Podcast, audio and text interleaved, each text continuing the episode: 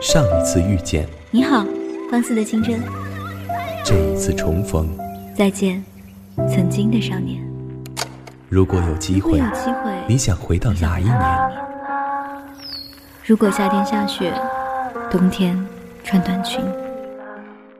如果，如果我在时光里说爱。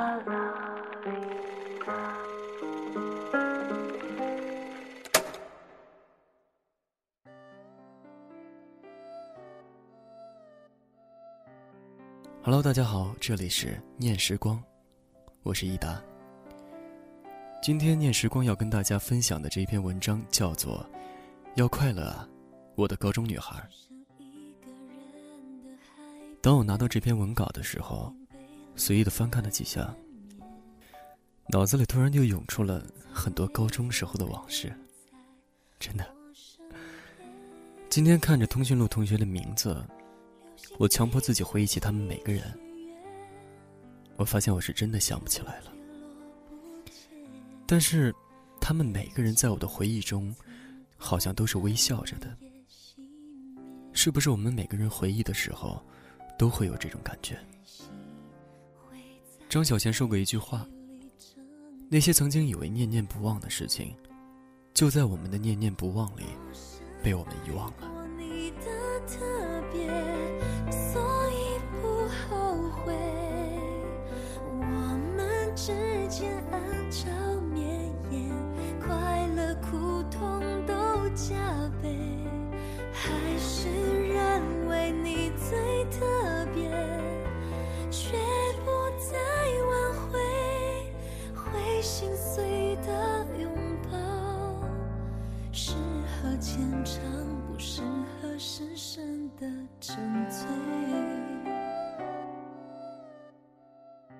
两千零九年十月的某一天，我和许岩站在一片蓝色的荧光之中。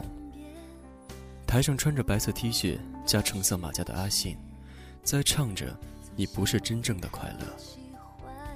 本来在跟着音乐有节奏晃动荧光棒的许岩，慢慢蹲了下去。我以为他是累了，就调侃他说：“这才哪到哪儿啊？”话还没说完。就发现其实他是在哭，开始是小声的抽泣，后来就干脆就着喧闹的环境，哭得肆无忌惮。那时候，我们正看他最爱的五月天的演唱会。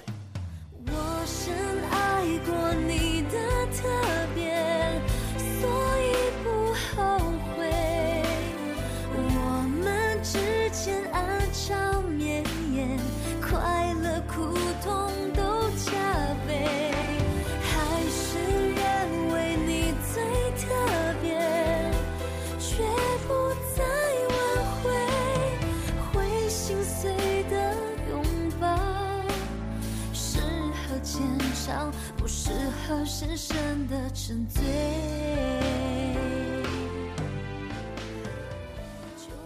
我和徐岩是高中同学。大学在同一个城市，不同校。偶尔周末会约出来一起吃个饭，看个电影。每次都是 A A 制。说到这里，可能大家明白了，我们不是情侣。虽然我十分希望我们是。高一刚入校时，他坐在我的后面，很少主动跟我说话。上课的时候，东西掉到了前面，最大程度伸长了手或脚，还是够不着的时候，才会小声的喊我帮忙。在校园里碰到也不会打招呼，很高冷的女孩。后来我发现他只是有些慢热，甚至不太知道如何去跟不太熟的人开口说话，也不太懂得去维系一段已经开始了的关系。现在想来。他之所以走高冷路线，可能很大程度上就是因为这个。就像顾城说的那样，为了避免结束，也就一并避免了一切的开始。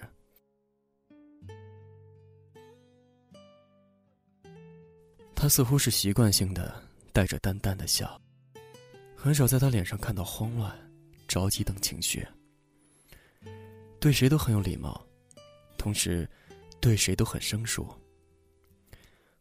我不知道是不是那个年纪所有的男生心里都会有点大男子主义。反正每次他目不斜视的从我身边擦肩而过的时候，每次看着他在人群里带着笑容、很少说话的样子，我就总觉得他太过于单薄，单薄的想让人去保护。我那个时候常常会想，他在关系很亲密的人面前，会不会是另外一番样子？会不会把那份从容淡定收起来？会不会像班里其他女生一样撒娇卖萌？这种想法最后变成了另外一种意念。我要成为他最亲密的人。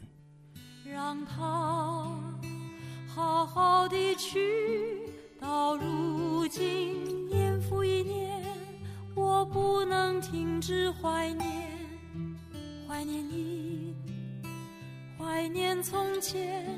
但愿那海风再起，只为那浪花的手，恰似你的温柔。一点保护欲，几分好奇心，加上些许的欣赏，真的已经足够酝酿出那个年纪爱情的配方。我开始主动去逗他。趁着他值日，故意在自己桌子底下扔满各种垃圾。课间时间，有一唱他喜欢的中国风类型的歌，等他来问歌名。下雪天，随手从外面捏一个雪球，藏在背后，若无其事的走到他面前，然后突然把雪球放在他的头顶上。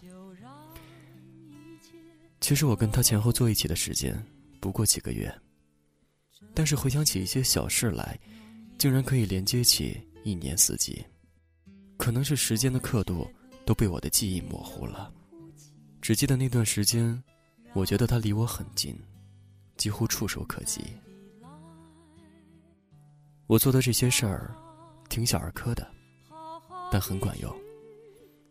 因为不久之后，他也学会了，趁我习惯性的靠在他桌子上面的时候，突然把桌子往后拉。看着我险些摔倒的狼狈模样，露出奸计得逞的笑，偶尔会笑话我唱歌很难听，把他喜欢的歌都给毁了。一学期过去了一大半，我们面临第一次大规模的换座位。他在第三组的第三排，我在第一组的第五排，中间隔着一座不算近的距离，让我有种前功尽弃的挫败感。但很快就找到了点慰藉，因为我发现，在我那个位子上，视线可以一马平川的到达他的位置，我能在任何时候看到他的一举一动，脑海里浮现出了一个既甜蜜又有些自作多情的念头。我坐在他前面的那段时间，他会不会也在后面观察我？不知道是不是我的目光太灼热。有好几次，我看着他发呆的时候，他突然转过身来，四目对接，我对着他傻笑，他只是一瞥，然后又转了过去。后来我也不笑了，视线撞上的时候，我就定着看着他，他依旧只是一瞥。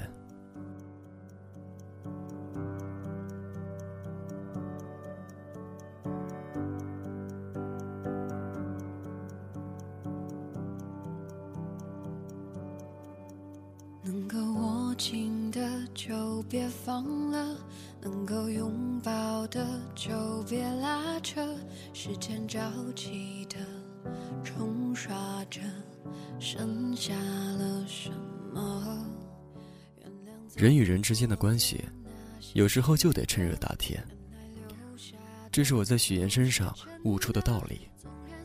我以为我之前所做的努力，虽然不能让我们的关系晋级到最亲密的程度。但至少已经安稳的待在待定区了。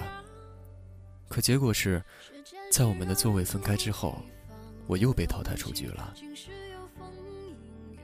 那天晚上下了自习，到了教学楼门口才发现，外面正下着雨，很多同学都聚集在一块儿等雨势变小。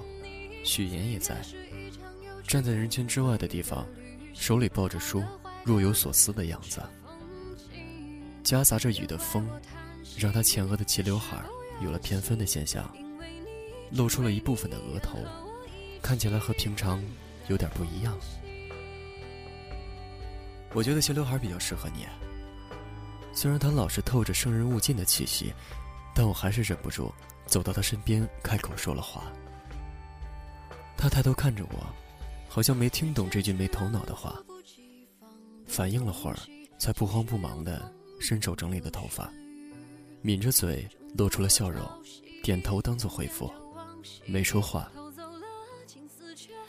没话找话的开场白过后，我尝试说点别的。你也没带伞啊？对啊。他的回答永远走简约路线。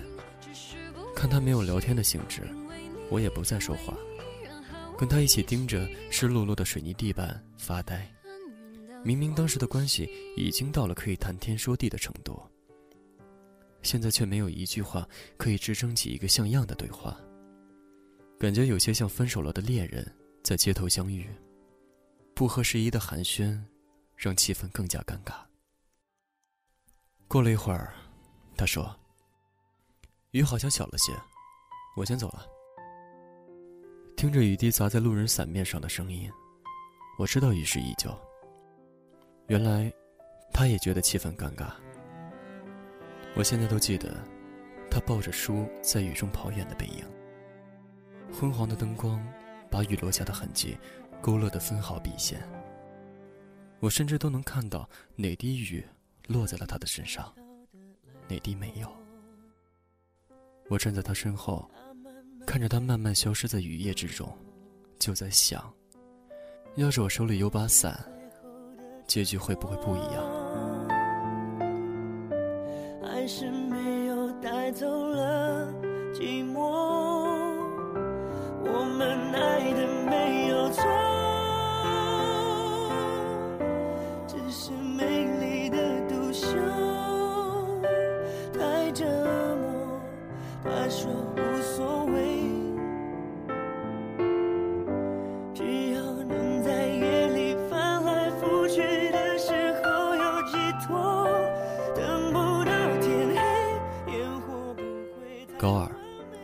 分了科，他文，我理。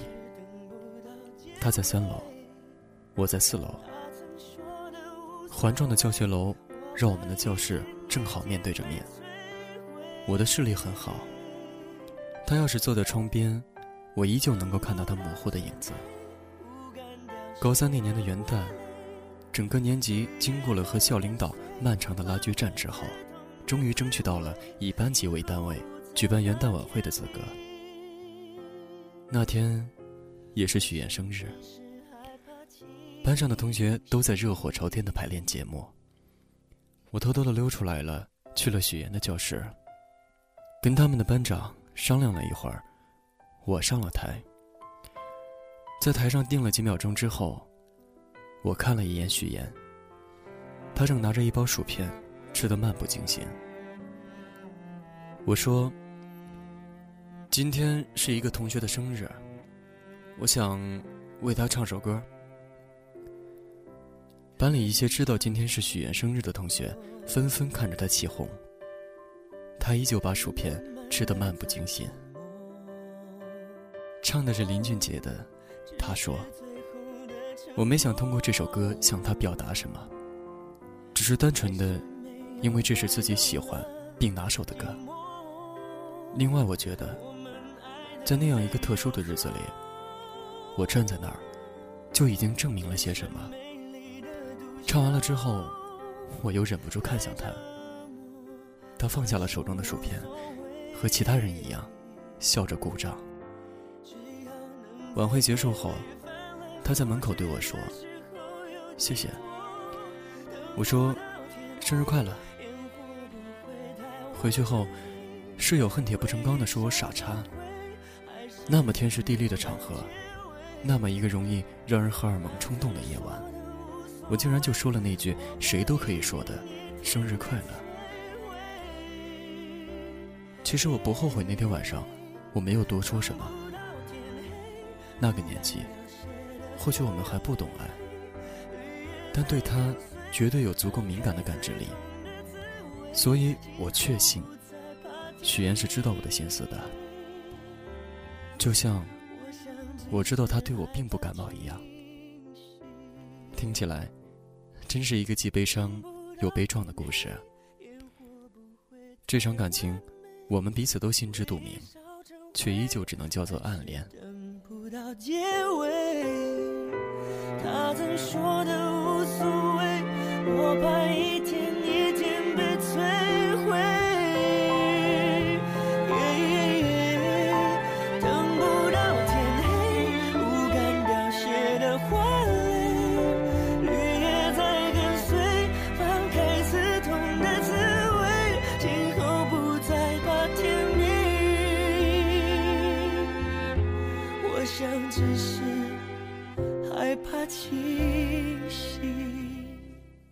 时间回到了我们看演唱会的前几天，许言失恋了，男朋友另有新欢，跟他提了分手。他在演唱会现场哭的时候，我压根儿不知道怎么安慰，只能陪着他蹲在地上，好像可以自动屏蔽掉周围所有的尖叫，只能听到他的哭声。哭完之后，他又很快的进入到演唱会模式。退场时。还在哼着那首很嗨的《离开地球表面》。送他回去的路上，我问他：“你还好吧？”他说：“挺好的呀。”我犹豫了会儿，还是问他：“既然这么在乎，为什么不去尝试挽回？”他突然停住了脚步，认真的、有些过分的看着我说。是我的跑不掉，不是我的抢不来。我也不想去抢。对一个不爱自己的人死缠烂打，得有多可悲啊！他的表情落寞中带着有点自傲，还是我喜欢的样子。我记得韩寒曾经说过一句话，大意是：暗恋之所以能够继续下去。是因为你一直没遇到另一个符合自己审美标准的人，我大概就是他说的这种情况吧。反正这么些年，我真的没有再碰到另外一个想安静的陪在他身边的女孩。可能会有人说我是一个合格的备胎，但我觉得我不是，因为我清楚的知道，许言只会把我当做朋友。无论这么多年，我一步一步的向他走近多少，他总是带着笑，永远一副从容、随遇而安的模样。他清楚的知道自己想要什么，追求的东西未必很多，但都是适合自己的。而我，在他的认知里，只能做朋友。那天回去之后，我留言跟他说。要快乐，他回复我说：“不快乐又能怎么样呢？难道有人可以重新活着吗？”那是五月天在演唱会 MV 上说的一句话。看到这儿，我放心了不少，因为生活没有重来的机会，所以他不会沉浸在那些不快乐的事里。这是我从这句话里理解到他想表达的意思。他总是这样，习惯用一种倔强的语气，把发生在自己身上所有的不愉快的事情说得不痒不痛。过了一会儿，他又说：“谢谢你，希望你遇到一个好女孩，一个如果你说她更适合斜刘海，第二天。”他就会把齐刘海换成斜刘海的女孩。看到这儿，我笑了。原来他跟我一样，对那个气氛尴尬的语言记忆深刻。我说：“一定，我也希望。每次你的笑，都代表你是真正的快乐。还有，愿你能有个好的归宿。”后面还有半句，虽然这个归宿我给不了，只是我没有把这句话打上去。感情是一个容易让所有人负担的存在，尤其是对许妍这样的女孩。我跟她之间可以有关怀，可以有陪伴，只是不再适合谈爱情。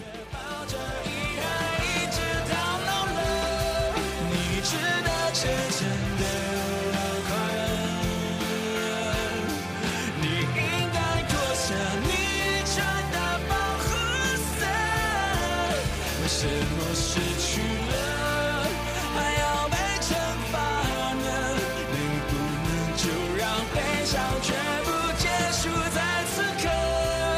重新开始活着。今天的念时光到这里就要和大家说再见了，感谢小耳朵的收听，感谢策划何满子，这里是半岛网络电台，我是易达，下期再见。